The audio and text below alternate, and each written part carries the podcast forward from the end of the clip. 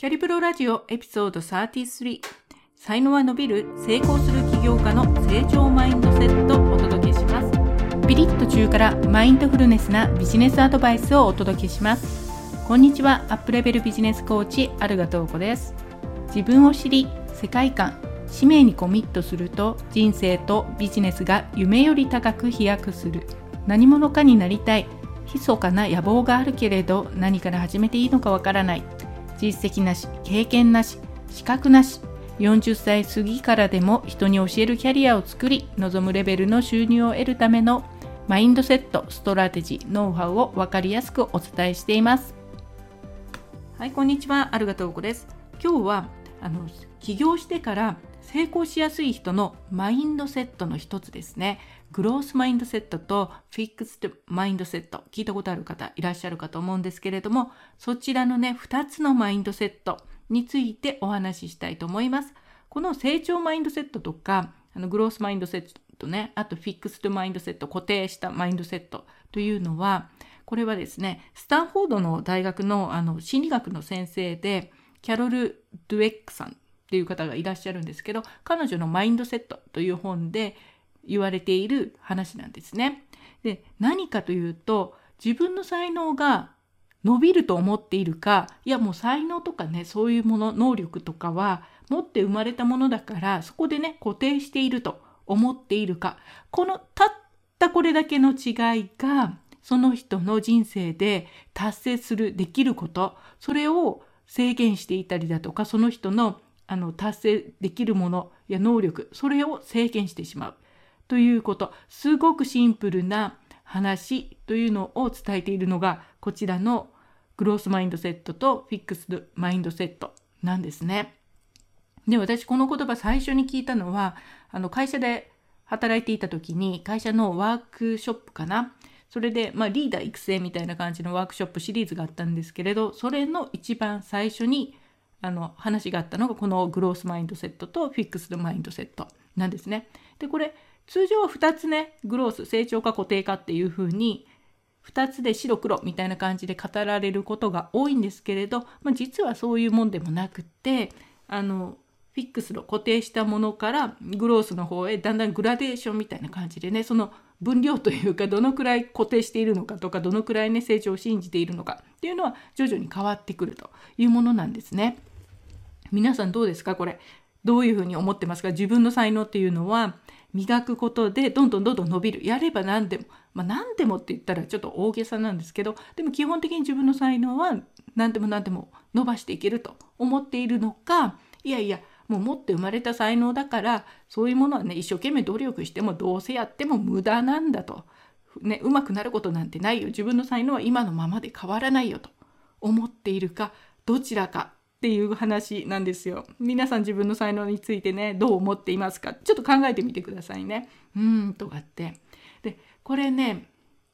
まあ、何でも思ってやればできると思ってたら、まあ、大抵できるっていうのはわかるんですけど、かといってね、例えば私が今からノーベル賞を取るようなサイエンティストにね、なれるかって言ったらね、それは無理だと思いますし、あと例えば私、すっごいね、すっごい音痴なんですよ。もう本当にあの人が同情してくれるぐらい音痴で例えばドレミファソラシドのどれがどの音なのかレの音なのかミの音なのか聞いてもわからないんですよ。もうこれ言ったらびっくりされることたまにあるんですけどむしろ私から見たらね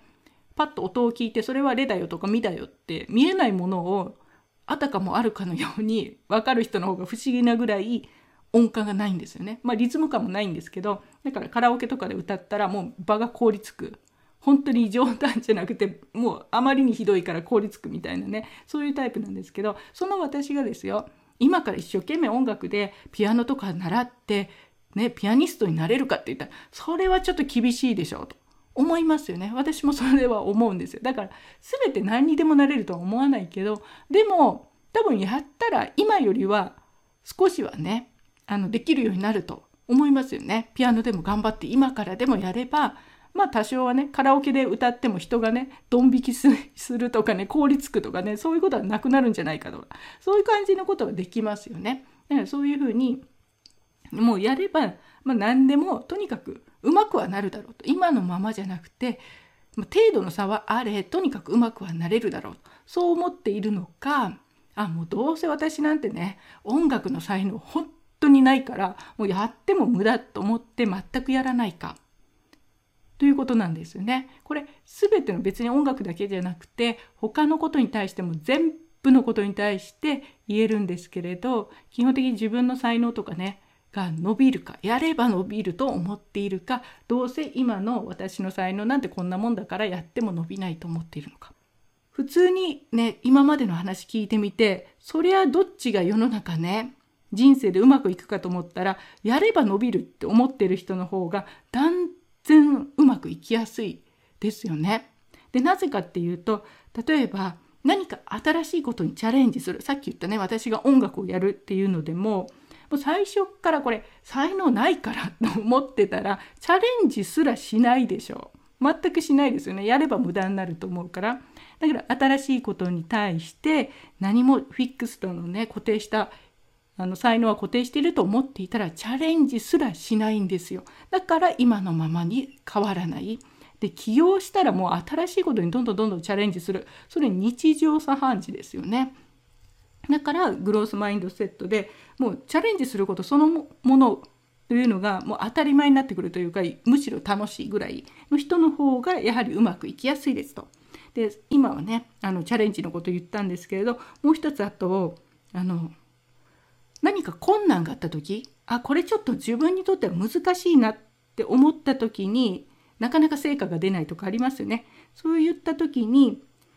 フィックスドマインドセット固定のマインドセットの人はもうすぐに諦めてしまう自分どうせやっても無駄だから努力するだけ無駄でしょうとかね何か大変なことがあったらもうあっという間に1回の失敗で諦めてしまうとかそういうふうになりやすいんですよね。どうせ自分なんてこんなもんだってか、ね、思ってるから。だけどグロースマインドセットの人は成長すると思ってるんでまあ、ずっとね成長し続ければいつかは超えられるっていうふうに思っているのでずっと長期間にわたっていろんな1回の失敗で諦めるんではなくて1回ダメだったらじゃあ2回目3回目って少しずつ上手くなればいいだけだからそうやってどんどんどんどんチャレンジというか難しいこと。や困難にぶつかっても続けていける、まあ、どっちが起業家として成長しやすいか成功しやすいかって言ったら、まあ、明らかにグロースマインドセットの人ですよね。でさらにはあの何回か言ったんですけど努力。努力に対して固定マインドセットの人っていうのはもうかっこ悪いと。努力するのは才能っていうのはもう決まったものだから努力してる人はそれそもそも才能がないから努力してるんだ。みたいな感じで努力そのものに対して努力を続けることっていうのがみっともないかっこ悪いみたいな感じで思ってしまう。だから自分も努力しないんですよね。才能がある人は努力しなくてもできるでしょっていうスタンスなのでやらないんですよ。だからもうできることしかできないだけどグロースマインドセットの人はもう努力するそういうふうにずっとやっていくことっていうのは何かがうまくなるためにはもう必要なことだと、まあ、自転車とかねスキーとか私よく例えに出しますけどああいうのを練習しないとうまくならないですよねスキーにしろスノボーにしろいきなり言ってねうまくできなかったからあ私才能ないからできませんって言ったらうまくなるわけないですからうまくなろうと思ったら練習すると。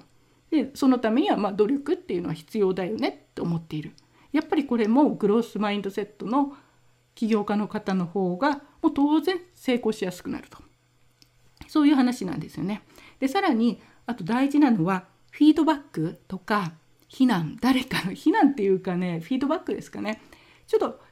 あのネガティブなフィードバックとかありますよね。でそういうのに対してもあのフィックスドマインドセットの人っていうのはものすごく敏感なんですね。ネガティブなこう忠告だとかアドバイスに対してそれはその話っていうのは自分の才能をが足りないって言われてるように受け取るので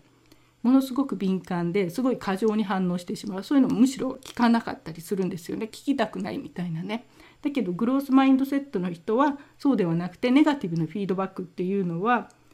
むしろありがたいこと自分にとって成長していくものだから今の自分にとって必要なものだというふうにフィードバックを受け取れる人なんですね。で他にもあの他の人の成功を見てどう思うか。でフィックスドマインドセットの人はもう固定されているから他の人が成功すると自分の取り分がなくなると他の人の成功は自分が成功するチャンスが減ってしまうと。他の人が成功したらね。という形で思いがちなんですよね。でそれに対してグロースマインドセットの人は他の人が成功したらその人から学べばいいと。その人の成功はその人の成功でね。あのお祝いというか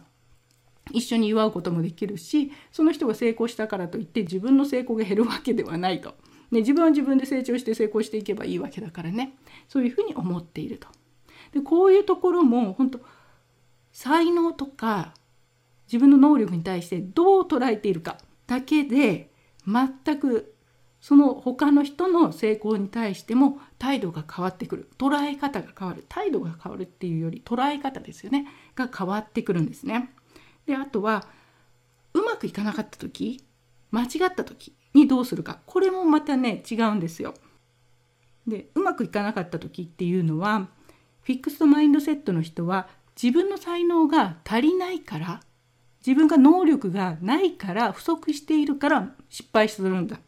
とかね間違えてしまうんだっていうふうに思うんですよね。だからその失敗っていうのは隠したりだとか、まあ、失敗をなかったことにしたりだとか失敗に対してものすごく恥ずかしいと思って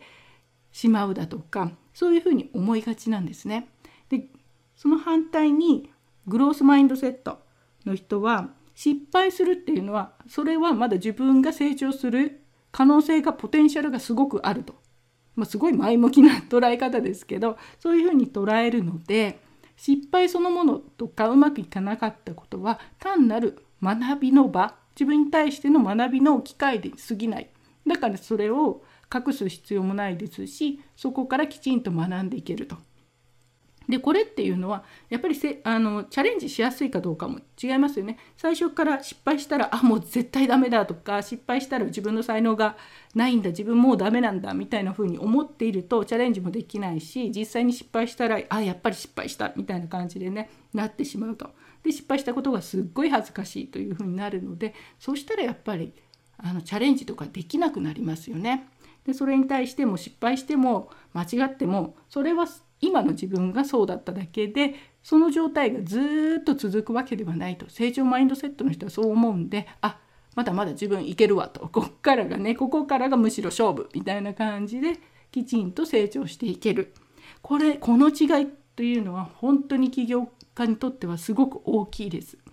新しいこととか失敗することとかねうまくいかないことってめちゃくちゃ多いですから。っていうかそういうことばっかりだったりもするのでその失敗とか間違いに対して自分がどう捉えているかこれはねすごく起業家としてのあの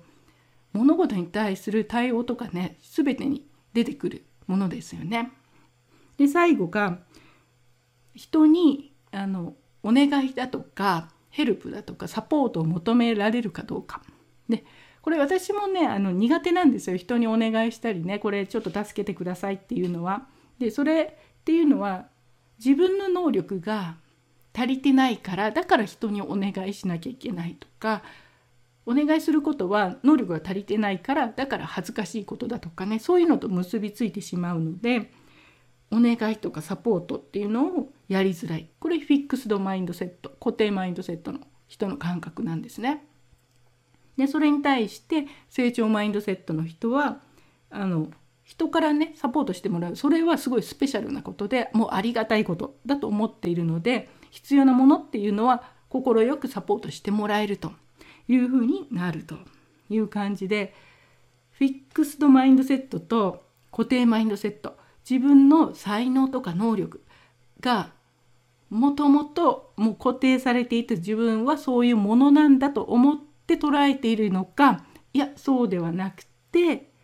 そういった能力と才能というのは今の能力や才能っていうのはただ単に今の能力や才能に過ぎなくてそれは使って磨けばいくらでも成長できるものだと初めから思っているか。この違いでいろんなことに対してあの態度がね変わってくる。捉え方が変わってくると。で起業家としてねどうしてもあの成長したいというか成功したい。早く成功したい。という方はあのグロースマインドセットこちらにできるだけ感覚を近づけることもうそれだけで全然違ってきますし実際あの受講生さんを見ていてもやっぱり成長マインドセットどんどんどんどん自分で新しいことにチャレンジできる方っていうのはそれだけね早く伸びていくというのは本当に実際私も思います。かといってね私自身が全てねグロースマインドセットかって言ったらそういうわけでもないんでねあのなるべくグロースマインドセットを心がけるというかねあちょっと私フィックスドの方入ってるなって思ったらあのマインドをねきちんと整えていくいやそうじゃないんだよねって話はね自分のスト中のストーリーを書き換えていくそういうことをしています。というわけであのどういうふうに才能やね能力に対して